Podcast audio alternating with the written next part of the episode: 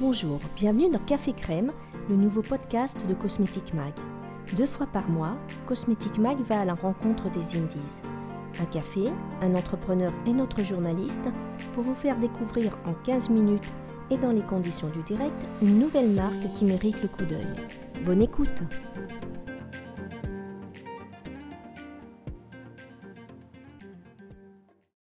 Bonjour Ning. Bonjour Jessica.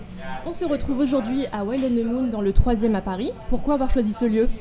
Euh, parce qu'ils font de la bonne nourriture et puis je suis juste à côté. Alors, tu as lancé Typologie en mars 2019. Est-ce que tu peux décrire ta marque en trois mots? Efficacité, naturalité et simplicité.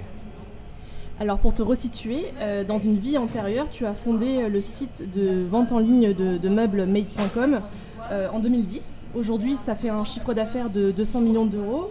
Est-ce que tu peux nous parler un peu de cette aventure entrepreneuriale et des enseignements que tu as tirés de, cette étape de ta carrière? Bien sûr, j'ai commencé en 2010 euh, le- le- l'entreprise Made.com depuis Londres. Euh, je n'avais pas d'expérience dans, le, dans le, le- le meuble ou le design avant.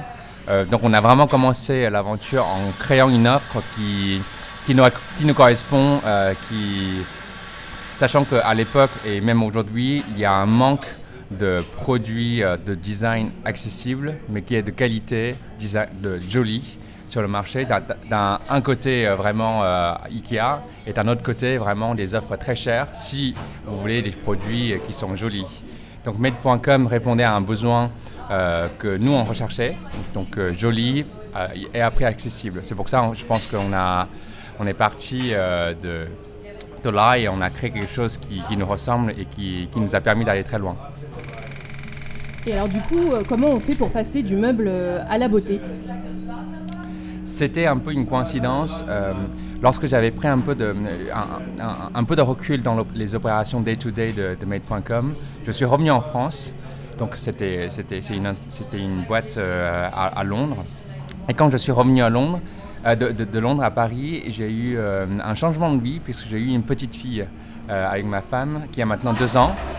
Avec l'arrivée de ma petite fille, je suis devenu un peu plus regardant sur tous les produits qu'on achetait de manière générale et plus particulièrement sur les produits cosmétiques que je voulais acheter. Et j'ai commencé à m'interroger, je retournais la bouteille de crème que, je devais lui mettre sur elle et je commençais à chercher un peu sur Google tous les ingrédients qu'il y avait sur la liste Inky. Euh, et là, j'ai découvert vraiment un monde avec plein de- d'informations, de désinformations. Euh, J'avais pas confiance forcément à tous les produits que j'achetais.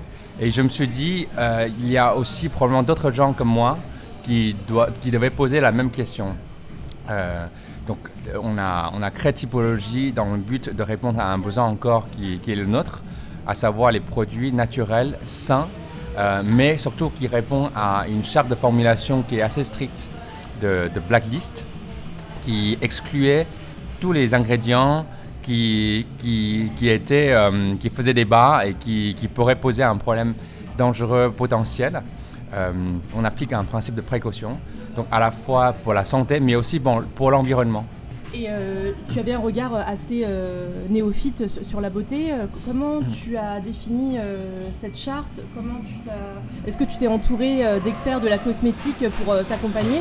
Et comment tu as défini les besoins des consommateurs actuels? Le- oui, en effet, je, je- je ne viens pas de l'industrie de, de- de- de cosmétiques, mais souvent c'est quand on vient de dehors qu'on a un regard neuf. Et comme je te disais, le, but ici, l'exercice, surtout de créer une offre qui nous ressemble, que nous, on pourrait acheter nous-mêmes. Et je, n'ai pas fait d'études de marché ou de sondage exhaustif. Euh, on, est surtout parti d'une intuition.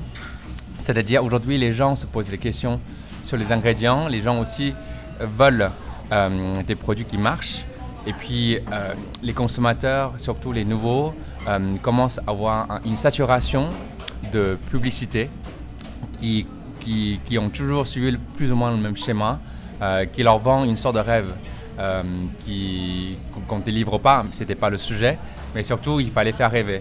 Je pense que pour typo- typologie, on a adopté une approche assez rationnelle du soin, de savoir voilà les ingrédients, voilà les ingrédients qui marchent.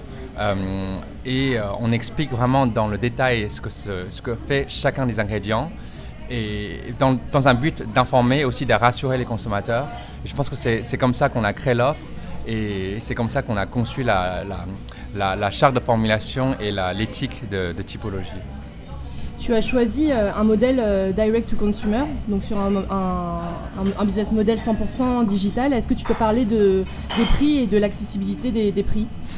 Oui, alors on, on est parti euh, sur une offre D2C qu'on appelle direct to consumer, comme tu dis, qui consiste à vendre directement sur notre site, voilà, tout simplement.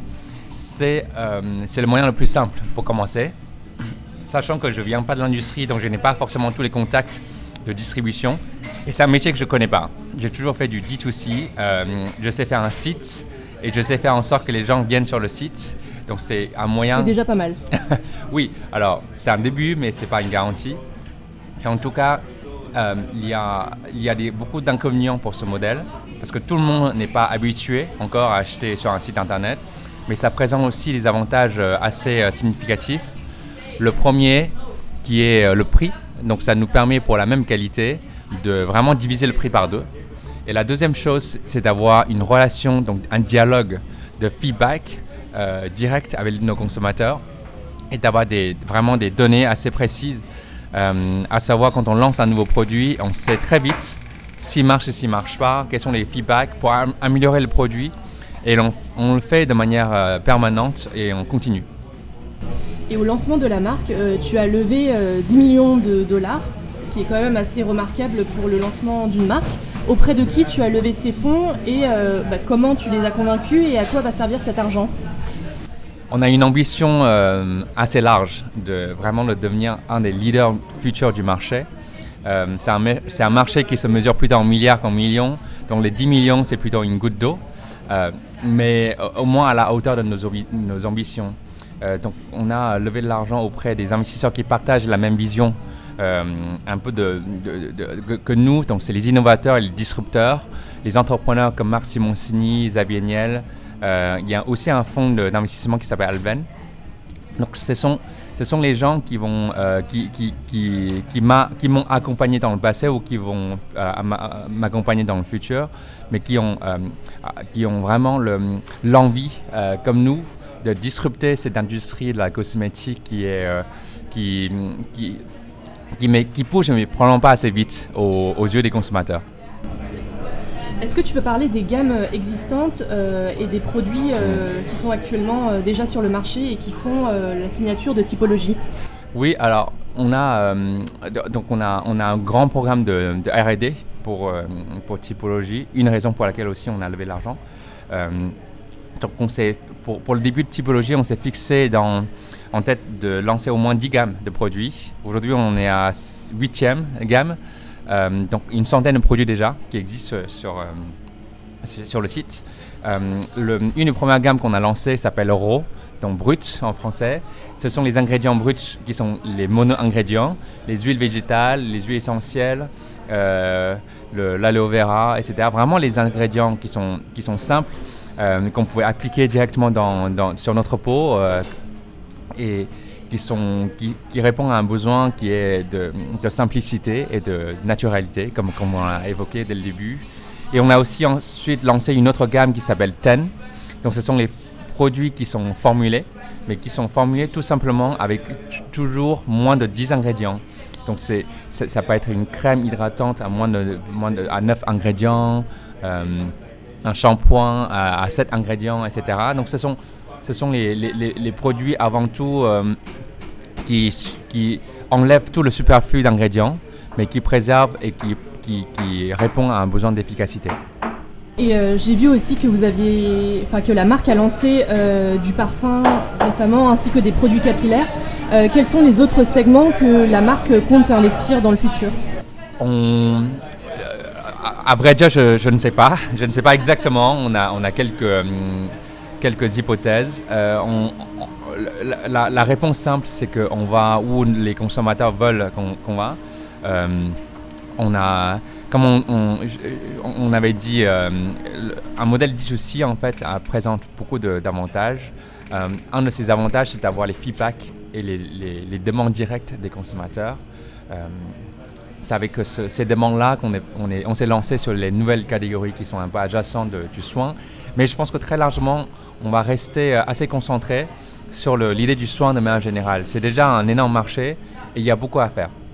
Tout à l'heure, on parlait du modèle 100% digital euh, de la marque. Est-ce que tu comptes euh, investir quand même le retail physique euh, et comment? Alors, c'est pour moi en fait le retail physique, c'est un métier qui est, qui est, qui est puissant, qui est, qui est fort. C'est quand même 98% du marché, donc c'est pas à négliger. Mais c'est pas c'est pas un métier que je maîtrise moi. C'est pas mon c'est pas c'est pas mon c'est pas mon background. Et euh, moi, je crois une chose, c'est que il y, a une question de, de, choix, surtout quand on est au début d'une aventure entrepreneuriale. Et le, ce qui est important, c'est de faire des choses bien, plutôt que d'essayer de tout faire. Et pour l'instant, euh, Typologie, on n'en est qu'à 12e mois de notre euh, lancement.